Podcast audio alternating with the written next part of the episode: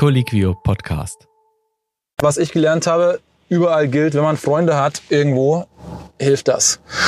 Und wenn man jemanden anrufen kann und fragen kann, hilft das auch. Also wenn, wenn ihr irgendwelche Fragen habt, dann können sich Menschen bei, bei dir melden und ja. äh, dann bei mir, äh, weil das natürlich immer hilft. Das Ganze, die, die alle Informationen up to date, weil meins jetzt vielleicht auch schon ein bisschen her ist, Gibt's im Internet, kann man finden, da steht alles ganz detailliert. Und das ist auch so gemacht, dass das schrittweise, also gibt's Timelines, wo man sich da gucken kann, okay, bis September muss ich das gemacht haben und dann bis November muss ich das gemacht haben und so weiter und so fort. Und das lässt sich natürlich im Zeitalter der äh, Informationstechnologie alles auch im Internet suchen und finden.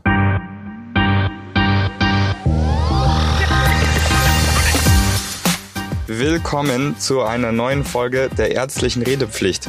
Ich bin mal wieder alleine unterwegs, weil Jan, glaube ich, im Urlaub ist äh, oder anderweitig verhindert.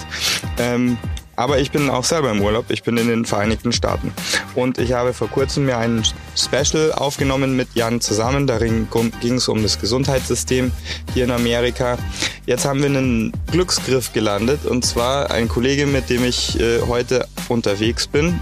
Florian Merkle, Doktor, ist tatsächlich Deutscher, der aber hier in Amerika arbeitet. Und er hat sich bereit erklärt, einige Fragen ähm, für uns zu beantworten, beziehungsweise für euch. Servus Flo. Servus, grüß dich. Wie geht es dir heute? Wunderbar. Schöner Tag, Wetter war gut. Ähm, draußen auf den Straßen unterwegs mit unserem, man kann sagen, Notarzteinsatzfahrzeug, ich denke. Da werden wir viele Fragen haben bezüglich des, dieser Ausdrucksweise. Aber ja, es ist eine Art Notarzteinsatzfahrzeug. Ähm, wahrscheinlich werde ich mich dazu mehr auf Instagram äußern müssen. Ähm, nur damit ihr euch nicht wundert über die Hintergrundgeräusche, also manchmal hört ihr den Funk und vielleicht hört ihr auch ein Piepsen im Hintergrund. Äh, Im allerschlimmsten Fall müssen wir mal weg, aber dann nehmen wir einfach später für euch weiter auf. Ähm, Flo, willst du dich mal kurz vorstellen? Was, was, wer bist denn du eigentlich so? Logisch, ganz klar. Ähm, ich bin der Flo, ich habe mir das mit Medizin ein bisschen später überlegt. Angefangen habe ich mit internationaler Wirtschaft und Entwicklung in Bayreuth, habe dann meinen Bachelor gemacht, habe dann festgestellt, dass die Wirtschaft und Management nicht so, nicht so mein Ding ist. Ich hatte einen guten Freund, der zu der Zeit in Tschechien Medizin studiert hat, in Prag, und mit dem habe ich unterhalten und der hat gemeint, dass das extrem cool ist und was er so erzählt hat, hat sich super angehört. Und dann habe ich mich ein bisschen informiert und habe festgestellt, dass das dass eine Möglichkeit wäre für mich, der nicht so die besten Abi-Noten hatte, auch Medizin zu studieren in Tschechien. Habe mich beworben, habe einen Platz bekommen, habe dann mein Medizinstudium in Prag abgeschlossen.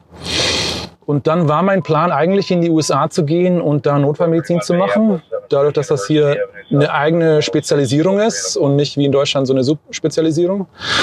Hab dann aber meine jetzige Frau kennengelernt, die meinte, mit, mit Kindern ist das angenehm, wenn man, wenn man Großeltern zur Hand hat, die mal auf die Kiddos aufpassen können.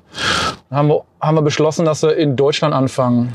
Und dann hat aber meine Frau einen Job bekommen, wo ihr Chef gemeint hat, wenn sie sich wirklich für Kinderonkologie interessiert, dann sollte sie sich doch überlegen, ob sie nicht in den USA sich spezialisieren will. Und dann kam meine Frau wieder zurück zu mir und hat gemeint, sag mal, du wolltest doch damals in die USA gehen. Willst du eigentlich, wollen wir das, wollen wir das nicht vielleicht doch mal probieren?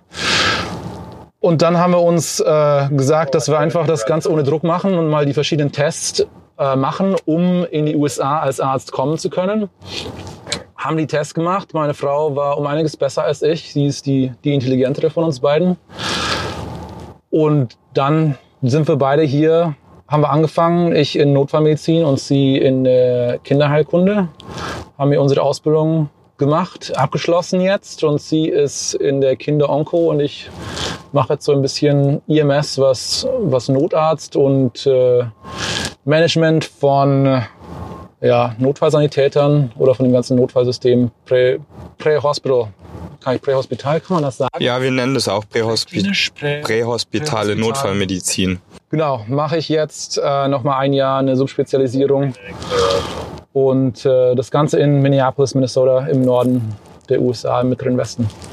Also du hast jetzt ganz, ganz viele Fakten rausgeschmissen, die, glaube ich, erstmal viele große Fragezeichen bei Leuten hinterlassen.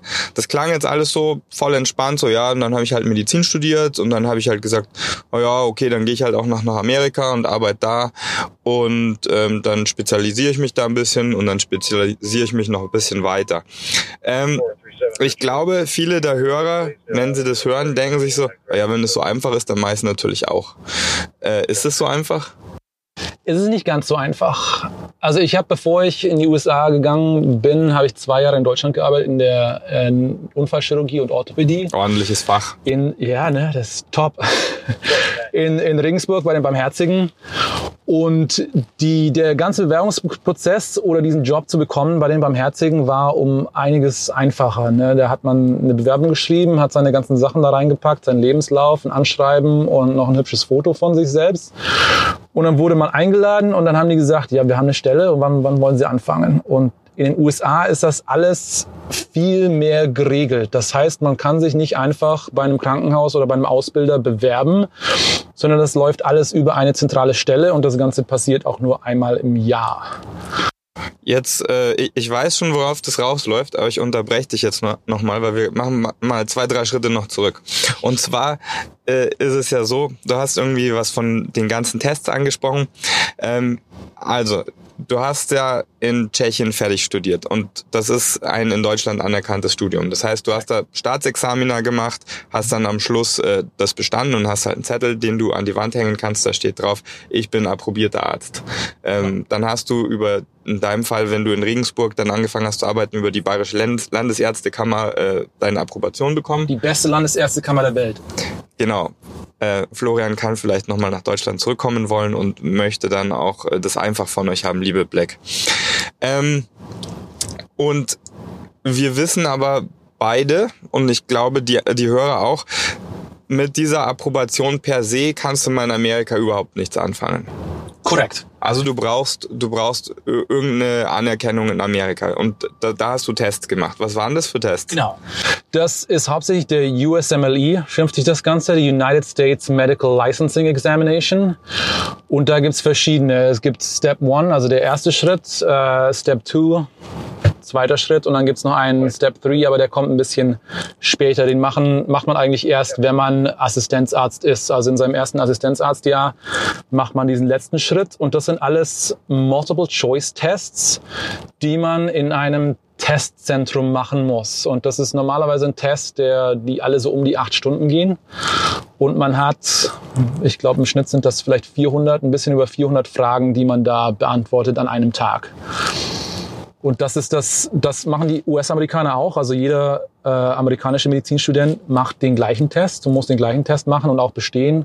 Und nur wenn man diese Tests besteht, wird man dann auch als Assistenzarzt zugelassen und kann sich eine Stelle suchen. Okay, also es gibt drei Tests. Alles drei sind Multiple-Choice-Tests. Ähm, die werden alle zentral gesteuert. Äh, und das sind sozusagen die Hürden, die man bewältigen muss auf seinem Weg zum ärztlichen Dasein. Jetzt hast du gesagt, der dritte Test wird erst nach, äh, also im ersten Jahr deines Assistenzarzt-Daseins gemacht. Mhm. Ist das, ist das das Intern Year? Dann? Genau. Okay. Also mal ganz grob könnte man eigentlich fast sagen, das Intern Year ist vergleichbar mit dem PJ in Deutschland. Und die Abschlussprüfung des, dieser äh, Step 3 wäre dann letztendlich das letzte Staatsexamen. Ähm, ich, ich weiß nicht, ob du das so eins zu eins vergleichen kannst, äh, weil du kannst auch, du musst diesen, diesen dritten Schritt, den Step 3, musst du nicht im ersten Jahr machen. Mhm. Äh, du kannst den am Anfang vom ersten Jahr machen. Du kannst den auch schon, ich hätte den zum Beispiel auch schon vorher machen können. Mhm. Also, Aber du warst in einem Land schon fertiger Arzt. Du musst nicht schon fertiger Arzt also, sein. Du okay. kannst auch diesen, diesen dritten Schritt kannst du auch als Medizin, Medizinstudent schon machen. Also okay. das kannst du auch jederzeit. Du kannst auch mit dem, mit dem anfangen. Du okay. musst nicht, äh, obwohl, warte, das, das mag vielleicht falsch sein, aber du kannst den zweiten zum Beispiel vor dem ersten machen. Okay. Ähm, aber du musst nicht Arzt sein, um diesen dritten machen zu können. Und das, das erste Jahr im, ja, ich habe ich hab nie PJ gemacht. Von daher weiß ich das nicht. Aber im ersten Jahr bist du schon voll verantwortlich für, also bei uns in der Notaufnahme hast du deine eigenen Patienten, die du siehst. Du bist der Intern in äh, Chirurgie oder auf der Intensivstation. ähm, oder auf dem Step-Down-Unit, also in, wie heißt das, Intermediate Care? Was ja? IMC-Einheiten heißt es bei uns. Ja. Ja, ähm, wo du schon deine eigenen Patienten hast. Du hast natürlich weniger Verantwortung, als du hast immer einen, einen Senior mit dabei. Das ist also jemand im zweiten oder im dritten Jahr, der dann nochmal dir deine Fragen beantwortet oder die Patienten auch checkt, die du siehst. Aber du, ja, du wirst schon vollständig als Arzt wahrgenommen und hast auch dementsprechend ähm, den Arbeitsaufwand. Ich weiß nicht, ob das ein, ich habe nie PJ gemacht, von daher weiß ich nicht, vielleicht ist das PJ auch so stressig. Mal. Also ich habe natürlich PJ gemacht und ich darf auch ziemlich viele PJ-Studenten betreuen und Studentinnen. Ähm, ich glaube, es gibt sehr unterschiedliche Erfahrungen, Erfahrungen, die Leute da machen. Äh, und die meisten machen innerhalb ihres Jahres ja drei Tertiale ähm, und mindestens eines davon, wenn nicht sogar zwei, entsprechen nicht den Voraussetzungen oder den Standards, die du gerade erwähnt hast, behaupte ich jetzt mal. Ähm, also dann hast du deine, deine drei Step-Prüfungen letztendlich begleitend gemacht. Hast du die während dem Studium noch gemacht oder hast du die gemacht, als du schon angefangen hast zu arbeiten? Die habe ich während der Zeit gemacht, wo ich in Regensburg war. Ähm, also Step 1 und Step 2 kannst du auch in Deutschland machen. Da gibt es verschiedene Test Testzentren. In München ist eins, wo, wo ich das gemacht habe, meine Frau auch. Ähm, und da bist du dann halt vor Ort den ganzen Tag und machst deine Multiple-Choice-Fragen. Das ist beim, beim Step 1 ist das hauptsächlich so Grundbasiswissen. Ähm, Physiologie, ähm, Pathologie, Pathophysiologie, Biochemie, ähm, so die, die, die grundlegenden Fächer werden da abgedeckt. Das ist, das ist immer, ich habe das gehasst, weil die haben dir immer klinische Fragen gestellt und dann hast du gesagt, ja, ich weiß die Antwort. Und dann kam aber die Frage, welches Enzym ist für den Abbau von Blabla verantwortlich? Und ich so, Gott damit, das weiß ich nicht. Aber das ist eben dieses grundlegende Wissen, was da abgefragt wird. Step 2 ist dann mehr, geht mehr in die Klinik, wo du dann eine Kinderheilkunde hast, OB, äh, Chirurgie, Innere Medizin. Äh, das sind die vier großen Fächer da. Wie schwer würdest du sagen, sind die im Vergleich zu anderen Tests, die du während deinem Studium in der Tschechei äh, hinter dich gebracht hast? Das ist, das ist schwierig zu beantworten, dadurch, dass die, die Staatsexamen in Tschechien sind alle mündlich. Okay. Das heißt, wir, wir haben eigentlich, ich glaube, ich habe zwei oder drei Multiple-Choice-Examen gemacht in Tschechien. Alles andere saßt du mit mindestens einem Professor, manchmal zwei Professoren oder vier Chirurgen zusammen und die haben dich dann ausgefragt über äh, Gallenblasen und wie man die am besten aus einem Menschen herausbekommt. Die Tests wenn man in Tschechien studiert hat, sind machbar. Also die sind auch so, du kriegst dann am Ende, ist es nicht, ist es nicht, äh, äh, stimmt nicht. Mittlerweile ist es Past Fail. Das heißt, du hast, bestehst oder du bestehst nicht. Es gibt keine Note mehr. Für mich war das damals noch so, es gab eine, eine, nicht eine Note, aber du hast am Ende, hast du eine Nummer bekommen zwischen 100, 190 war gerade so durchkommen und dann die besten waren so 260. Aber das sind Leute, die sind um einiges intelligenter als ich. Oder 270, 280 kannst du theoretisch auch schaffen, aber das passiert extrem selten. Mittlerweile bestehen oder nicht bestehen, was ganz angenehm ist, wobei ich nicht weiß, wie das für internationale Bewerber sich auswirken wird.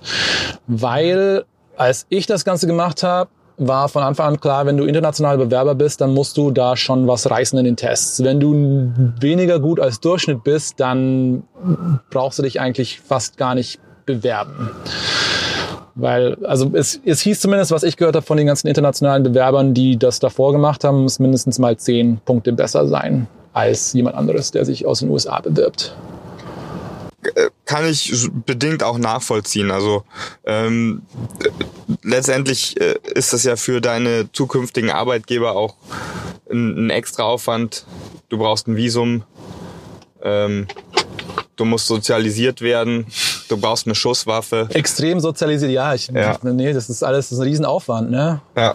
Waffenschrank, obwohl den braucht man nicht. Man kann die einfach schön auf dem Küchentisch liegen lassen. Ähm. Ja, das, das ähm, Visum ist auch ein gut. Da können wir uns auch noch unterhalten, wenn das, wenn das von Interesse ist. Absolut. Also das heißt, dann, du hast deine ganzen Tests äh, erfolgreich abgeschlossen ähm, und dann hast du, dann hast du ja noch keinen Arbeitsplatz. Dann hast du halt sozusagen die die Erlaubnis äh, als Arzt tätig zu sein beziehungsweise dich äh, darauf zu bewerben. Genau, falls du einen Arbeitsplatz bekommst, darfst du dann als äh, oder einen Ausbildungsplatz bekommst, darfst du dann als Arzt tätig werden.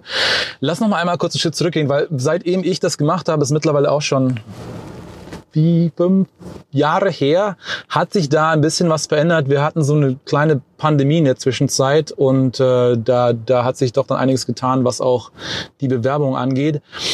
Ich hatte noch eine, einen zweiten Teil von dem Step 2, wo man äh, standardisierte Patienten sehen musste und dann bewertet wurde anhand von den ähm, Sachen, die man verordnet hat in der Notaufnahme oder von den Untersuchungen, die man gemacht oder nicht gemacht hat.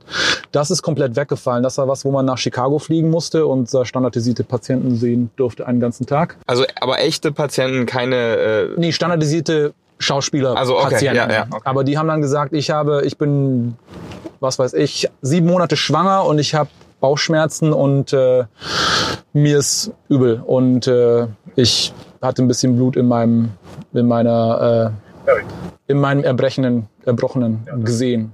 Okay. Und dann darfst du da sagen, okay, dann machen wir diese Untersuchung, mache ich diese Untersuchung und dann sagst du, was, was höre ich da, wenn ich da jetzt mir die Lungen anhöre Mhm, und mhm. so weiter und so fort. Und dann würde ich da jetzt einen Ultraschall machen, um zu gucken, ob Baby auch, ob es dem gut geht.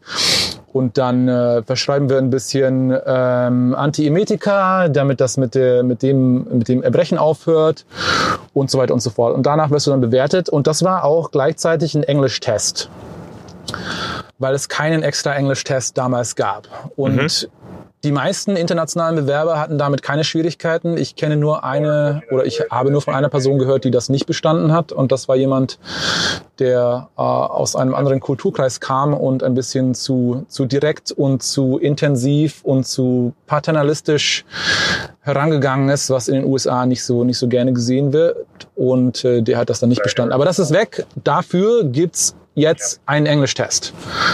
Und das ist auch ein Englischtest, den, der, den kann man zu Hause machen, soweit ich weiß. Aber da dürfte mich jetzt nicht drauf festlegen. Dass Zu Hause meinst du im Heimatland? zu Hause meine ich am eigenen Laptop. Oh, nice. Da wird dann, also ich, ich habe das, ich habe das für was anderes gemacht. Für die Bewerbung in Notfallmedizin gab es damals noch ein Video-Interview, wie ich das gemacht habe. Das ist mittlerweile auch abgeschafft worden. Aber da wird dann, ist wie ein Zoom-Meeting. Gibt- Zoom gibt's in Deutschland auch, ne? Ja, Zoom gibt's in Skype Deutschland auch. Gibt's oder, beides. Oder sowas. Und dann verbindet sich da jemand mit dir und dann sagt er, jetzt, jetzt drehen Sie sich mal überall um im Zimmer, damit ich sehen kann, dass da niemand mit Ihnen im Zimmer steht und dass dann nicht irgendeine Videoleinwand mit Videobotschaften da was abspielt und dann unterhalten wir uns mal ähm, für 10 Minuten oder 15 Minuten oder, oder länger. Ähm, und jetzt kann ich auch mal gucken, weil ich habe ja hier meinen kleinen Spickzettel. Ähm, das besteht aus Hören, Lesen, Schreiben und Sprechen. Zweieinhalb Stunden Test. Und das Ganze für schlappe 455 Dollar. Das wäre meine nächste Frage gewesen. Was haben denn die anderen Tests gekostet? Step 1 bis 3, die haben doch sicher auch was gekostet. Die waren ganz günstig, du. Die habe ich im Angebot mir geholt. Die waren alle so um die 1000 Dollar. Nice. Ja. Okay. Das ist, das ist halt schon auch mit einem finanz- finanziellen Aufwand verbunden, das Ganze. Also eine weitere Sache, das ist kein Test mehr, aber, oder, also, eigentlich ist es schon ein Test, aber kostet nichts. Ist immerhin schon mal was. Ähm, und zwar gibt es dadurch, dass Covid passiert ist und das alles eben übers Internet funktioniert mittlerweile und über Videokonferenzen und du nicht mehr diesen, diesen Test hast, wo du standardisierte Patienten, die Schauspieler sind, siehst, wurde jetzt ähm, verschiedene, das heißt ECFMG Pathways, das sind also diese Wege, wie du diese Zertifizierung bekommst, wurde eingeführt. Und ich glaube, der Pathway, der am besten funktioniert für deutsche Medizinstudenten, also das, das könnt ihr euch auch nochmal informieren. Ich habe diesen, habe ich raus, weil der am, am einfachsten ist, ähm, ist ein ein äh, Exam, das heißt sich äh, Mini CEX oder Mini Clinical äh, Evaluation Exercise. Und was das ist, ist, dass ihr euch einen Oberarzt sucht oder einen Dozenten, der euch dann bewertet im Patientenkontakt. Und da müsst ihr dann drei Patienten sehen und euer Oberarzt bewertet euch, wie ihr da mit den Patienten umgeht, ob ihr euch da einfühlsam mit dem unterhalten könnt, ob ihr die richtigen Entscheidungen, die richtigen Fragen getroffen, äh, die Fragen gestellt, richtige Entscheidungen getroffen habt und so weiter und so fort. Und das ist dann Teil von dieser Bewerbung oder von der, der ECFMG-Zertifizierung. Das ist was, was ich, wie gesagt, nicht gemacht habe, aber was ähm, die letzten zwei oder drei Jahre sogar schon die ausländischen Bewerber machen mussten. Das heißt, du, du musst, du fliegst nach Amerika. Das machst du, das kannst du machen, wo du willst. Also, du das kannst kann auch ein deutscher in Deutschland- machen. Genau, richtig. Ja. Ah, okay. Ja, da musst du nicht, also du musst jetzt für nichts mehr hierher kommen, eigentlich. Ja, das ist ja schon mal viel wert, ne, weil auch, Ja. äh, auch Flüge nach Amerika sollen teuer sein, habe ich mir sagen lassen. Ja, wobei natürlich ist es, es ist sinnvoll, dass man äh, sich zumindest mal hier umschaut und sich das Ganze anguckt, bevor man hierher kommt. Also ich habe, äh, ich habe, während du angefangen hast zu erzählen, mal ganz kurzfristig mit der Idee gespielt, ob ich die nicht einfach mal so machen will, um zu sehen, was passiert. Aber ähm, da habe ich dann doch nicht das nötige Kleingeld dafür. Ich arbeite ja in einem äh, nicht privatisierten Medizinsystem, wo man nicht es ist unglaublich viel diese- Geld verdient. Diese kommunistische Medizin immer, ne? Das, Ja. ist, das ist schon schlimm. Es ist katastrophal, aber wir, wir tun unser Bestes. Unsere Patienten überleben auch irgendwie. also, dann hast du, ähm, aber ich glaube, jetzt kommt noch mal, noch mal ein Punkt, also den habe ich, es hat sehr lange gedauert, bis ich da irgendwie so durchgeblickt habe. Und das, äh, das geht jetzt um, um dieses Placement-Dings. Ja. Wo, also du hast äh, deine, deine Tests be- bestanden, du hast äh, zu deinem Zeitpunkt noch deinen Englisch-Test bestanden und ähm, Und jetzt musst du dich auf, auf Stellen bewerben. Also Genau. bei uns in Deutschland funktioniert das ja so, wie du es angesprochen hast. Du suchst dir ein paar Krankenhäuser aus, die du gut findest, in Dis Fachdisziplinen, die du gut findest, schreibst die an. Im besten Fall kennst du irgendwen und äh, lässt da vielleicht nochmal Bescheid sagen, dass du jetzt eine, eine Bewerbung geschickt hast und dann fängst du halt da an zu arbeiten. Genau. Und, und zwar kannst du das letztendlich zu jeder Jahreszeit machen. Ähm, die meisten Stellen finden es gut, wenn du zum Monatsanfang anfängst, aber letztendlich ist das auch fast ein bisschen wurscht. Und hier? Hier ist das, wie gesagt, alles zentral geregelt und passiert nur einmal im Jahr. Das heißt, es gibt dann Fristen, die du einhalten musst mit der Bewerbung, ähm, um nochmal einen ganz klitzekleinen Schritt zurückzugehen. Das Ziel von diesen ganzen Prüfungen, die du machst, ist die ECFMG Certification. Und ECFMG steht für die Education Commission of Foreign Medical Graduates. Also die Erziehung ist nicht das richtige Wort. Was, was, was suche ich gerade? Ähm, Äh, Education Ausbildung. Commission. Ausbildungskommission für ähm, internationale Medizinabsolventen. Und das ist auch, das sind auch die Leute, die nachher dir ein Visa beschaffen. Okay. Und ohne diese E ECFMG-Zertifizierung und ohne Visum kannst du natürlich nicht arbeiten. Das Jetzt- heißt, das heißt, dein Visum ist gar nicht äh, primär abhängig von deinem ersten Arbeitgeber, sondern von dieser Institution, die du da gerade erwähnt hast, mit den vielen Buchstaben. Genau, für dieses Trainingsvisum, was die meisten Leute bekommen, ein J1 oder J1-Visum, das ist ein Trainingsvisum für Ärzte oder für ähm, wissenschaftliche Mitarbeiter. Wenn du jetzt als PhD-Student in die USA gehen willst und da arbeiten willst, ein bisschen Research machen, dann kriegst du meistens so ein J1 oder J1-Visa. Das ist ein Trainingsvisa. Das heißt, du kannst da nicht überall arbeiten, du kannst nicht einfach hier zusätzlich noch bei McDonalds anfangen oder sonst irgendwo, sondern du bist wirklich beschränkt auf deine primäre Arbeitsstelle. Und für medizinische Ausbildung macht das eben diese Education Commission for Foreign Medical Graduates. Okay. Jetzt müssen wir den nächsten Schritt gehen. Jetzt müssen wir Genau, uns jetzt irgendwo müssen wir uns bewerben. bewerben. Oh Mann. Bewerbung, es ist lustig. Die, die neuen äh, Assistenzärzte haben gerade im Juli angefangen. Also es ist immer 1. Juli, es kommen die neuen Assistenten. Deswegen, wenn ihr mal in den US USA seid und krank werdet, nicht im Juli krank werden, weil sind alles neue Ärzte. Ne? Ähm, wobei die sind alle, wie gesagt, vorher schon gesagt, die arbeiten mit, mit älteren Assistenzärzten zusammen. Die arbeiten immer noch auch unter einem Oberarzt.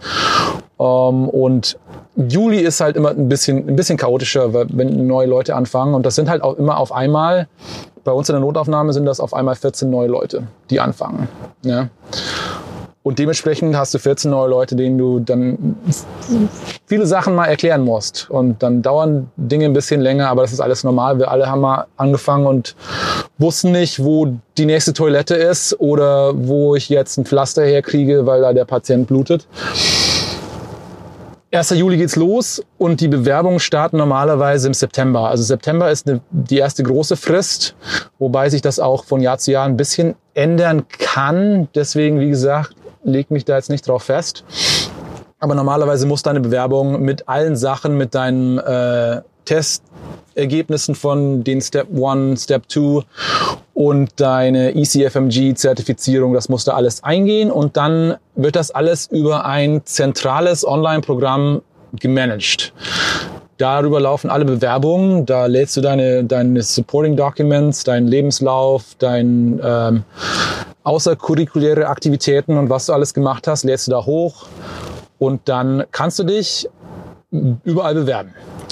Und jetzt, ob ihr es glaubt oder nicht, das Ganze kostet auch nochmal Geld. Ähm, das kostet nicht so viel. Ich, ich, ich habe das nicht aufgeschrieben jetzt, aber ich glaube, das kostet so um die 180 Dollar, 200 Dollar. Volles Schnäppchen eigentlich. Ja, ne? Also ja. wenn du so weit geschafft hast, dann, dann musst du auch ordentlich raushauen.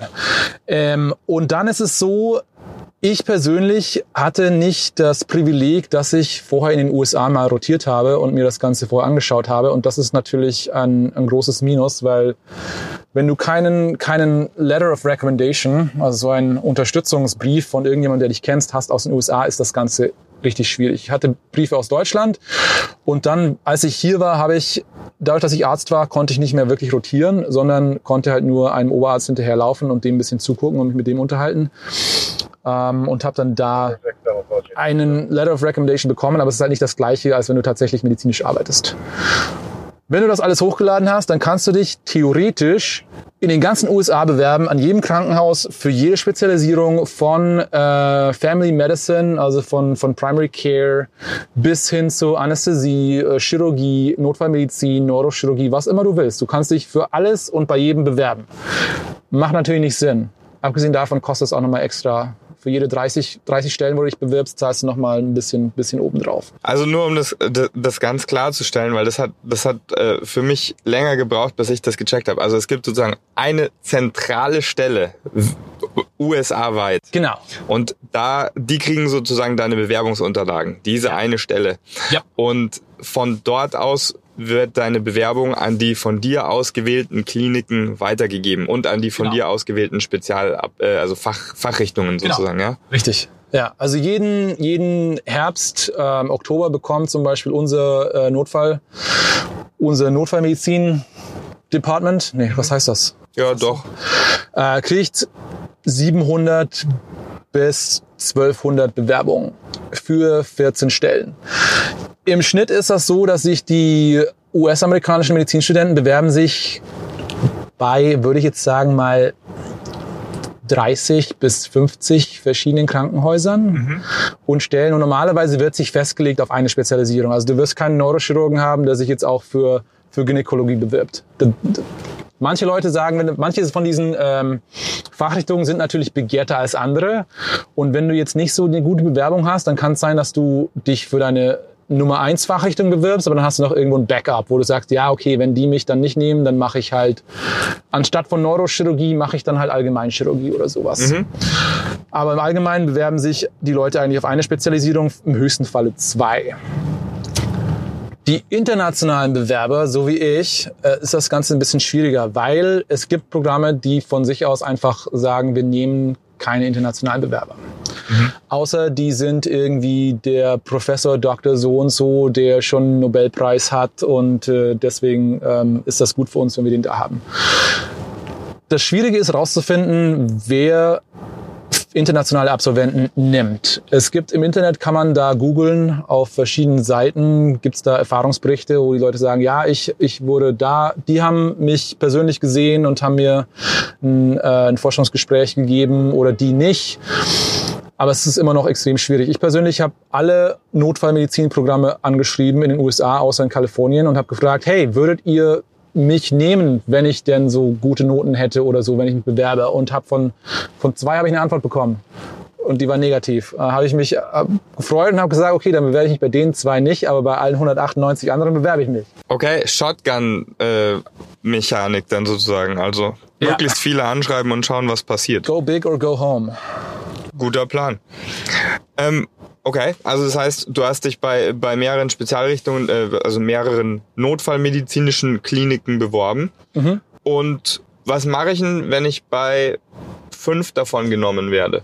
Also das genommen werden ist dann, dass du, dass du eingeladen wirst zu einem Vorstellungsgespräch. Okay.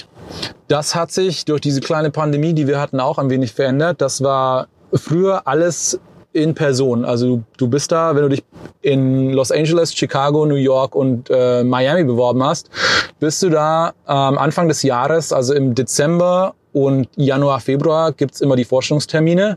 Dann bist du da kreuz und quer durch die USA geflogen und hast dich da an den verschiedenen Krankenhäusern vorgestellt persönlich. Und das war dann meistens immer so ein ganzer Tag, wo vormittags immer Bewerbungsgespräche mit verschiedenen Ärzten, die da schon arbeiten, mit Assistenzärzten, die auch in, im höheren, also in höheren Jahrgängen sind.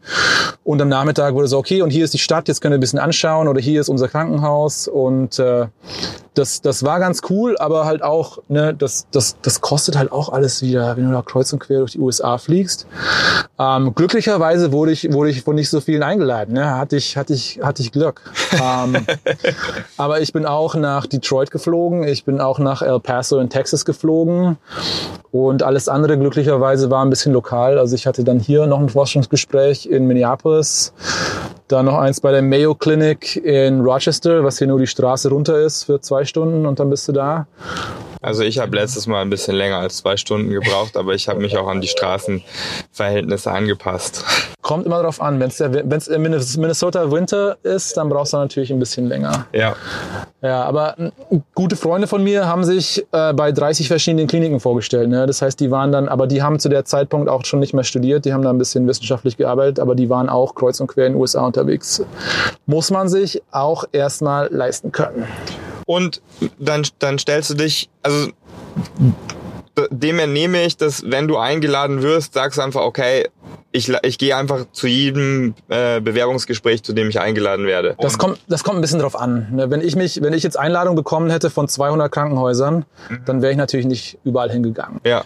Und normalerweise ist es auch, also die internationalen Bewerber bewerben sich schon bei vielen Krankenhäusern, außer die haben jetzt seit dem ersten Jahr haben die immer in den USA rotiert und kennen da Ärzte und, und weiß was ich, haben vielleicht Familie oder sowas, sind bekannt. Dann ist das sicherlich leichter, dass du sagst, ich bewerbe mich lokal irgendwo nur im Mittleren Westen oder sowas. Aber dann würden sie sich, die sich auch wahrscheinlich bei mehr, bei mehr Kliniken bewerben als ein US-Amerikaner. Ähm, die bewerben sich teilweise bei, bei einigen und dann kannst du aber auch natürlich so ein Vorstellungsgespräch kannst du auch absagen. Ich glaube im Schnitt, die Amerikaner gehen so zu 15 bis 20 Gesprächen, was mittlerweile nicht mehr so das große Ding ist, weil wie gesagt, alles läuft übers Internet und das Ganze geht nur über Video, Videokonferenz, was das günstiger macht. Aber du siehst natürlich die Stadt nicht, du siehst das Krankenhaus nicht. Aber wenn du mal äh, fünf Notaufnahmen gesehen hast und fünf CT-Scanner und fünf Intensivstationen, dann sehen die auch irgendwann alle gleich aus. Kann ich nachvollziehen und, und kann ich so bestätigen. Ähm, ja gut, also dann hast du irgendwann äh, hier dein Bewerbungsgespräch offensichtlich gehabt Yep. und ähm, die haben vermutlich gesagt, ja, der Flo ist cool, den nehmen wir. Sonst es, Das haben die mir aber nicht gesagt, ne? Ja, man muss ja auch so ein bisschen Mysterium behalten. Ähm, wann sagen die dir das denn? Das, äh, also das, diese, diese Bewerbungszeitraum endet dann irgendwann und dann hat dieses Programm das Eras oder The Match heißt das, wo du dann gematcht wirst zu deinem Programm. Das ist ein äh, Computeralgorithmus, den kein Mensch versteht und kein Mensch kennt, außer die Leute, die da, da arbeiten. Da werden alle Bewerber reingeschmissen, alle äh, Kliniken, die Ausbildungsplätze anbieten, werden da reingeschmissen und dann passiert irgendwie komische Magie und am Ende hat man entweder einen Ausbildungsplatz oder nicht. Und das passiert im März. Normalerweise ist es, glaube ich, immer die zweite oder dritte Woche im März, wo du dann Bescheid bekommst und die machen das Ganze, die machen da einen Hype drum. Die sagen dir am Montag erst, dass du eine Stelle hast, sagen dir aber nicht wo. Das sagen die erst am Freitag. Okay. Ähm, den Grund dafür verstehe ich nicht. Das Einzige, was, was in der Woche noch passiert ist, für die Leute, die keinen Ausbildungsplatz gefunden haben und für die Kliniken, die ihre Ausbildungsplätze nicht gefüllt haben, gibt es da ein System, das nennt sich SOAP. Frag mich nicht, wofür diese Abkürzung steht. Aber da besteht dann die Möglichkeit, dass wenn du keinen Ausbildungsplatz bekommen hast, dass du dann noch irgendwo anders, wo du jetzt zwar nicht unbedingt hin wolltest, aber dann doch noch einen Ausbildungsplatz bekommst, weil die nicht ihre Ausbildungsplätze aufgefüllt haben. Okay, also das ist so wie im Sportunterricht, wenn man als letzter gewählt wird, nur für beide letztendlich. Zum Beispiel, ja. Nice. Ähm, das fühlt sich sicher nicht geil an. Kennst du irgendjemanden, der sozusagen erst in der zweiten Runde verräumt worden ist? Persönlich nicht, nein. Aber ich kenne Geschichten von Leuten, die das dann erst da im zweiten, zweiten Anlauf. Und es gibt auch Leute, das kann auch passieren, dass, also jedes Jahr gibt es Leute, die nicht matchen, die also keinen Ausbildungsplatz bekommen und die dann das ganze Jahr keine Ausbildung anfangen. Das ist für manche ziemlich hart. Also für, für, für uns, für mich und meine Frau, wir haben da, wir haben den Druck rausgenommen, haben gesagt, wir bewerben uns einmal. Wenn es nicht klappt, bewerben wir uns nochmal. Wenn es nicht klappt, haben wir zwei Jahre in den USA wissenschaftlich gearbeitet, ein bisschen Research gemacht. Kann auch nicht jeder sagen. Dann gehen wir wieder zurück nach Deutschland und dann, dann, dann mache ich halt um Gottes Willen meinen Unfallchirurgen und Orthopäden fertig, ne? Das ist nicht die schlechteste Variante, habe ich gehört. Ähm, Okay. Und also, was machen solche Leute? Also die, die nicht gematcht werden, die arbeiten dann wissenschaftlich oder arbeiten auf dem Bau ein Jahr lang oder machen halt irgendwas. Ich denke, die meisten, die, die, es ist wieder das, wenn du dir das leisten kannst, ne, kannst du wissenschaftlich arbeiten. Wissenschaftlich arbeiten hier ist, in Deutschland habe ich gehört, verdient man da nicht so gut und man ist mehr oder minder jederzeit kündbar oder frei angestellt. Ähm, das ist hier ähnlich. Also es gibt nicht unbedingt feste oder fixe Stellen, aber wenn du das hast, dann kannst du wissenschaftlich arbeiten. Wenn du jetzt natürlich, also ich, ich es gab eine große äh, Diskussion oder nicht eine große Diskussion, aber die New York Times hat darüber berichtet letztes Jahr über Medizinstudenten, die es eben, die nicht genommen werden, die keinen Ausbildungsplatz bekommen. Und jedes Jahr, wenn du keinen Ausbildungsplatz bekommst, wird das ein bisschen härter reinzukommen.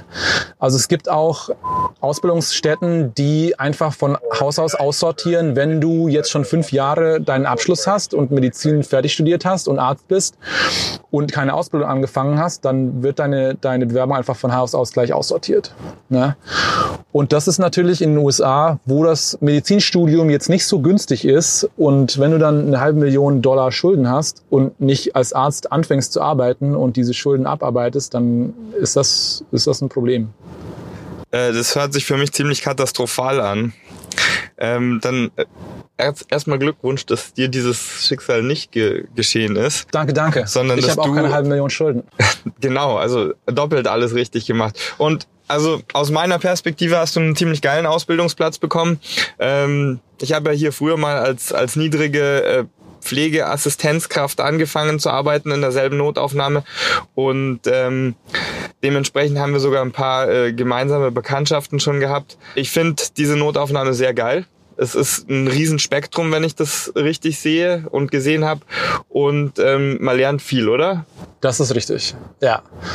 Also ich habe ich hab nicht erwartet, dass ich hier überhaupt eine Einladung zum Bewerbungsgespräch bekomme. Mhm den, wie gesagt, ich habe mich überall beworben, dementsprechend auch hier. Und ich habe die Leute hier kennengelernt. Und das sind einfach, da sind Leute dabei, denen siehst du das nicht an, aber das einer, der hat, der hat den Ultraschall in der Notaufnahme erfunden, ne? Der heißt, der 1980, bitte 1980, 1984 hat er sich überlegt, hm, wenn die, wenn die Gynäkologen und die, die äh, Obstetricians, wie heißt man das, ein Geburts Geburtshilfe, äh, ja.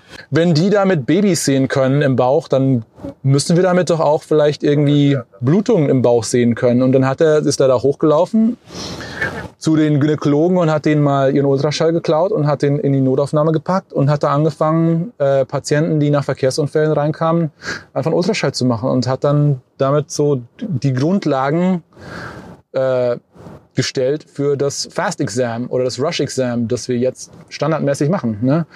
Oder du hast Leute, die sind Steve Smith, was EKGs angeht. Der Typ schaut sich ein EKG an und in zwei Sekunden sagt er dir, ob das, ob das hier eine, eine, eine STEMI ist oder nicht. Oder ob, ob da irgendwas vor sich geht oder nicht. Wo ich da verstehe ich nicht, wie das geht. Letzterer Mensch ist, äh, ist meines Wissens nach auch auf Twitter mit ähm, unglaublich vielen Followern gesegnet und macht regelmäßig EKG-Weiterbildungen. Ähm, also für die interessierten EKG-Menschen kann man da vielleicht auch mal vorbeischauen. Ähm, Okay, also du hast letztendlich dich entschieden, schon schon relativ früh, ja, du willst nach Amerika gehen, ähm, hast dann hier deine Facharztausbildung gemacht, wenn man das mal so nennen äh, kann. Und genau. äh, der Facharzt Notfallmedizin dauert in Amerika drei Jahre. Drei Jahre hier in Hennepin. Es gibt Programme, die sind vier Jahre. Da ist das alles ein bisschen entspannter, sag ich mal. Hennepin ist ähm, du wirst so äh, an den Pool gestellt und dann wirst du in das tiefe Ende geschmissen und du kannst nicht wirklich schwimmen und dann lernst du ziemlich schnell schwimmen. Und das sagen wir auch allen Bewerbern hier immer, wenn, wenn du jemand bist, der jemand braucht, der, der Händchen hält beim Wundversorgen und nicht, nicht nähen kann und so oder, oder sich Sachen nicht alleine zutraut, dann ist Hennepin nicht das Richtige für dich. Aber es gibt andere Programme, das sind dann hauptsächlich diese vierjährigen Programme, wo halt mehr an der Hand gehalten wird, wo mehr unterstützt wird, wo du mehr Oberärzte hast, die da aushelfen können. Aber Hennepin ist schon da lernst du schnell schwimmen. Also das, das gibt irgendwie ein zentral geregeltes Curriculum, dass man das, diese Programme äh, abbilden müssen, aber es wird nicht vor vorgegeben, in welchem Zeitrahmen das Curriculum abgebildet werden muss. Verstehe ich das richtig? Das ist korrekt, ja. Okay.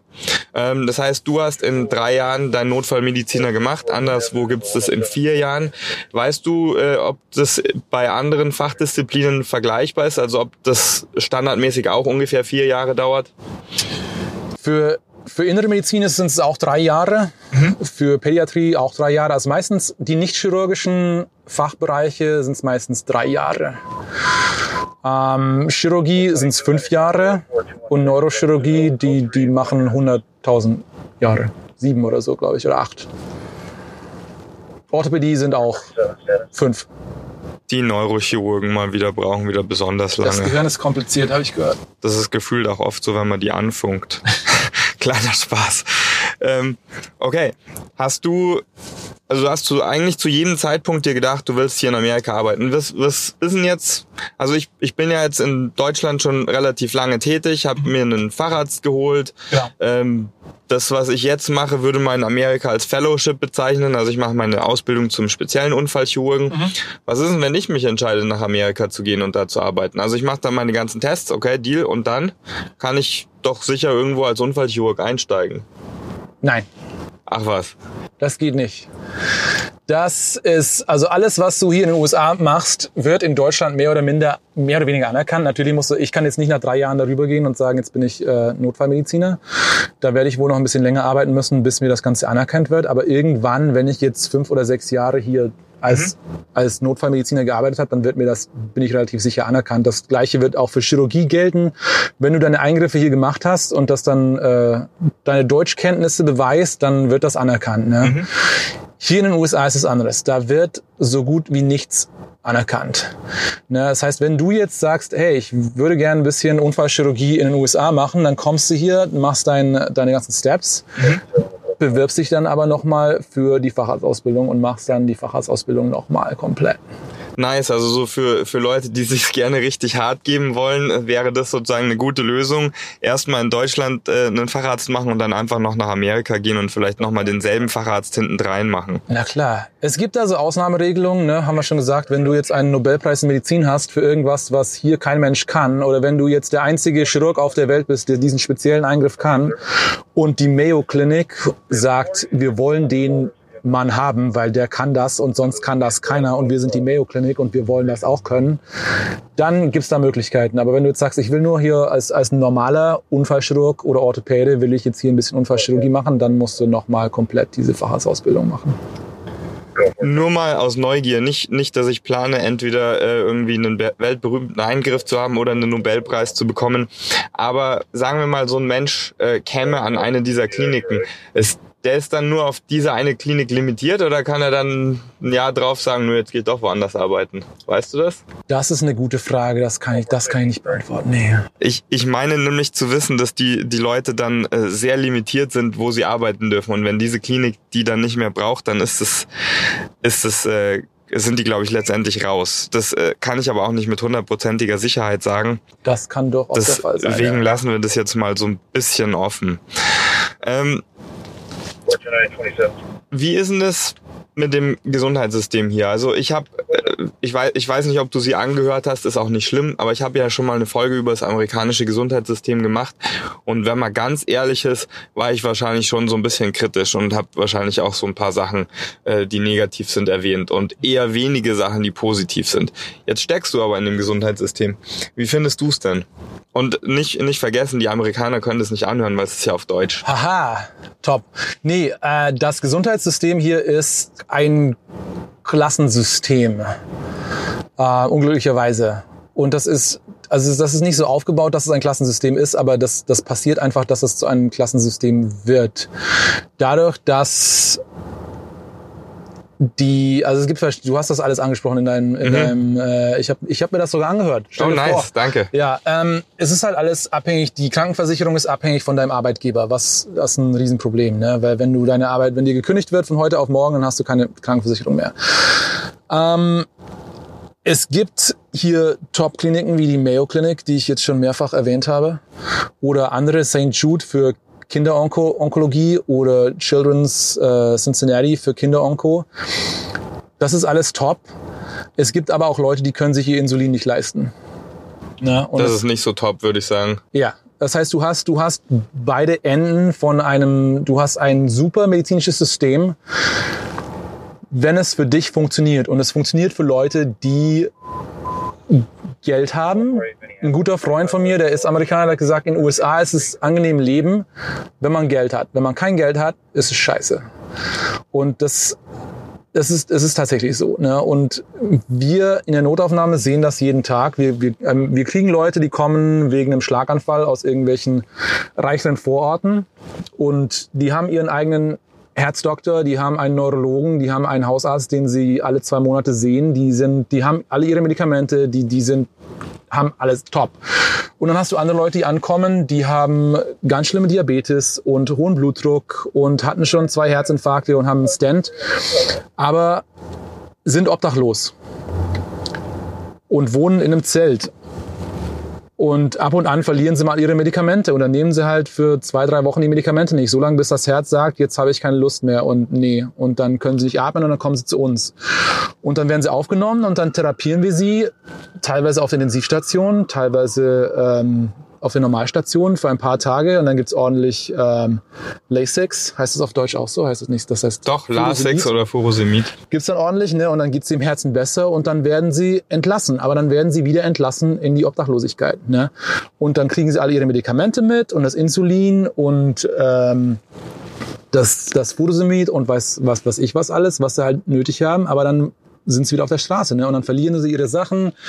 Oder dann sind sie vielleicht, dadurch, dass sie auf der Straße sind, ähm, trinken sie oder nehmen sie Drogen, weil das Leben auf der Straße ist hart. Ich weiß nicht, wie manche Leute, die ich des Öfteren in der Notaufnahme sehe, auf der Straße überleben. Ich wäre nach einem Tag wäre ich fertig, da wäre ich am Ende.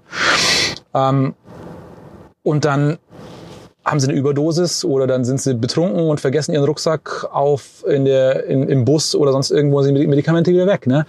Das heißt, wenn dein Leben irgendwo in geregelten Bahnen verläuft, dann ist das medizinische System hier super. Wenn du jemanden hast oder wenn du eine Versicherung hast, eine gute Versicherung hast, ist das top. Wenn du aber jetzt das Ganze nicht hast und dein Leben nicht in geregelten Bahnen verläuft, dann hast du hier sehr wenig Hilfe. Also es gibt wenige soziale Netze, die dich auffangen würden, wenn irgendwas Schlimmes passiert. Und die meisten Leute, die hier arbeiten, sind halt eine irgendeine blöde, eine blöde Sache passiert. Das Auto geht kaputt und ist total schaden, weil sie in, in einem Unfall verwickelt sind. Und dann können sie nicht mehr zur Arbeit kommen. Sie können sich nicht leisten, ein neues Auto zu kaufen. Und dann verlieren sie ihre Arbeit und dann verlieren sie äh, ihre Krankenversicherung und dann verlieren sie ihr und so weiter und so fort. Also viele Leute leben halt ähm, von Tag zu Tag oder von from Paycheck to Paycheck. Von der Hand in den Mund, ja. wie man so schön sagt. Und was die Versicherung angeht, das hast du auch gut äh, gemacht in deinem Podcast. Es gibt halt verschiedene Sachen. Ne? Also es kann sein, dass du eine Versicherung hast, aber die springt erst ein, wenn du im Jahr 5000 Dollar selbst bezahlt hast. Oder die zahlt den Krankentransport nur, wenn im Nachhinein festgestellt wird, dass der tatsächlich notwendig war. Also kann das dann sein, dass, dass die Krankenversicherung sagt, dass ja, das war nicht, das war ja gar nicht notwendig, dass sie mit dem Notarzt da, dass sie mit dem Krankenwagen gekommen sind. Sie hätten ja auch einfach mit dem privaten Auto kommen können. Das zahlen wir nicht. Oder das kann auch passieren, wenn, wenn du auf der Autobahn oder auf dem Highway in einem Verkehrsunfall verwickelt bist und der, der äh, Notfallsanitäter sagt, oh, das sieht schlimm aus, wir rufen, wir rufen da den Helikopter dazu. Und dann zahlt deine Krankenversicherung, zahlt aber ist nicht, das deckt, die deckt nicht den Helikopter ab. Ne? Und dann wirst du aber trotzdem, die, die Leute vor Ort sagen dir, hey, es ist schon besser, wenn wir schnell, schnell ins Krankenhaus kommen. Und in der Situation dann zu sagen, ja, nee, die, also der, der, das medizinische Fachpersonal denkt, dass ich mit dem Helikopter fliegen soll, aber also ich, ich weiß nicht, ob meine Versicherung das bezahlt. Wissen die meisten Leute auch gar nicht, ob die Versicherung das bezahlt oder nicht.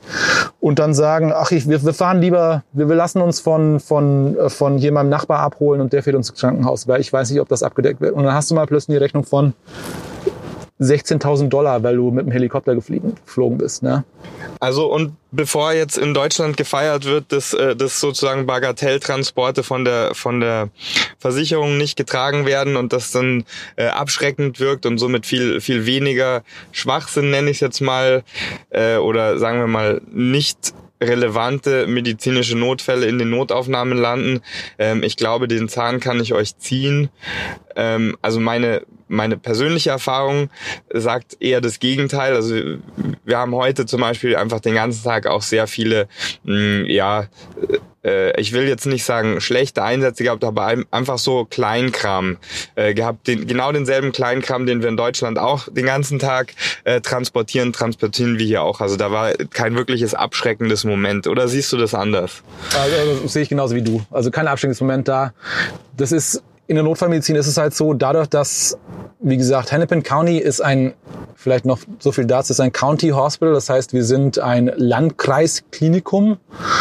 Und das ist normalerweise das Klinikum, was alle Patienten sieht, egal ob sie Versicherung haben oder nicht, egal ob sie zahlen können oder nicht. Bei uns wird jeder behandelt. Ja, sorry, ich muss dich ganz kurz unterbrechen, nur zum Klarstellen. Also der Flo, der hat gesagt, das ist äh, ein, eine Kreisklinik, Landkreisklinik, was korrekt ist.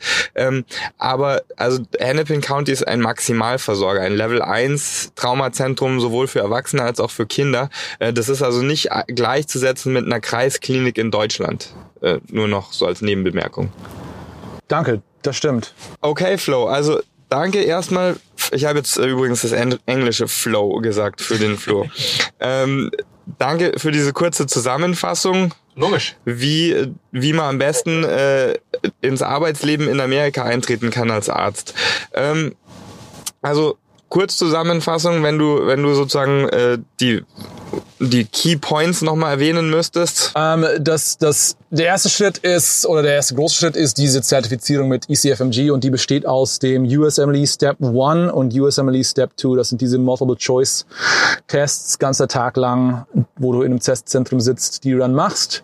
Und dieses Mini-CEX, diese Clinical Evaluation Exercise, was jeder Oberarzt für euch erledigen kann. Und dann gibt es auch die Möglichkeit, dass man das online hochlädt. Wenn euer Uniklinikum mit, äh, mit dieser Zentralstelle in den USA verbunden ist, was einige in Deutschland sind. Das ist der erste Schritt. Dann kommt die Bewerbung über dieses, äh, äh, was sich ERAS nennt und wo, wo man sich dann überall bewerben kann, wo man möchte. Dann wird man eingeladen, wenn alles klappt.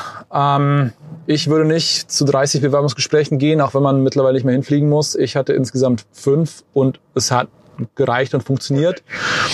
Ich wäre zu mehr gegangen, wenn ich mehr Einladungen bekommen hätte, aber ich glaube, bei zehn hätte ich dann Schluss gemacht. Und dann im März findet man raus, ob man einen Ausbildungsplatz hat oder nicht. Wie gesagt, am Montag, ob man einen hat und am Freitag, wo man einen hat. Und dann im Juli geht's los. Alles, alles ganz, ganz einfach, aber mit, mit ein bisschen Aufwand und äh, doch so, ähm, einigen finanziellen Kosten auch verbunden. Es gibt nur so viel noch dazu. Es gibt ganz tolle äh, Question Banks, um sich auf diese Step 1 und Step 2 vorzubereiten. Aber Schocker, Schocker, die kosten auch Geld. Und äh, das letzte Mal, als ich geguckt habe, waren die, glaube ich, bei 300, 400 Euro auch für ein Jahr, wo man sich dann vorbereiten kann. Surprise. Wobei, ehrlich gesagt, das ist, glaube ich, in Deutschland nicht, nicht ganz äh, viel unterschiedlich. Da kostet es auch Geld, sich auf die Staatsexamina vorzubereiten. Eine letzte wichtige Sache ist immer noch, was ich gelernt habe, überall gilt, wenn man Freunde hat irgendwo, hilft das. Und wenn man jemanden anrufen kann und fragen kann, hilft das auch. Also wenn, wenn ihr irgendwelche Fragen habt, dann können sich Menschen bei, bei dir melden und ja. äh, dann bei mir, äh, weil das natürlich immer hilft. Das Ganze, die, die alle Informationen up to date, weil meins jetzt vielleicht auch schon ein bisschen her ist, gibt's im Internet. Kann man finden, da steht alles ganz detailliert. Und das ist auch so gemacht, dass das schrittweise, also gibt's Timelines, wo man sich da gucken kann, okay, bis September muss ich das gemacht haben und dann bis November muss ich das gemacht haben und so weiter und so fort. Und das lässt sich natürlich im Zeitalter der äh, Informationstechnologie alles auch im Internet suchen und finden. Nice. Äh, Flo, ich äh, erstmal wirklich riesen Dank dafür, dass du dir die Zeit genommen hast, das mit mir aufzunehmen. Ähm, ich habe noch zwei abschließende Fragen. Jupp. Die erste ist, ähm, also du hast ja jetzt äh, heute den ganzen Tag mit mir verbracht. Ich äh, habe auch, glaube ich, zwei Patientenanamnesen äh, dir vorführen dürfen. Würdest du mir denn so ein äh, Letter of Re Recommendation schreiben? Auf jeden Fall. Nice. Ganz klar. Bonuspunkt. Äh, und das zweite ist, vermisst du eigentlich deutsches Brot? Alter.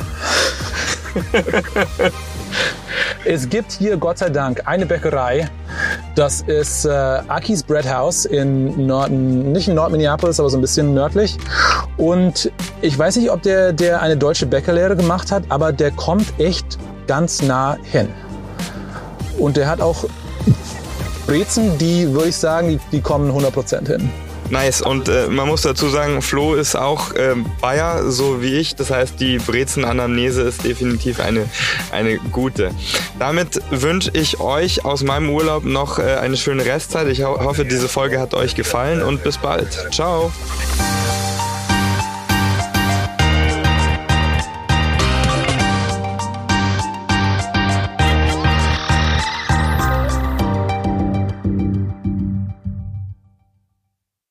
Der Podcast Ärztliche Redepflicht ist ein unabhängiges Formformat für Ärztinnen und Ärzte sowie Medizinstudierende im Auftrag von Colliquio, dem größten deutschsprachigen Ärztenetzwerk.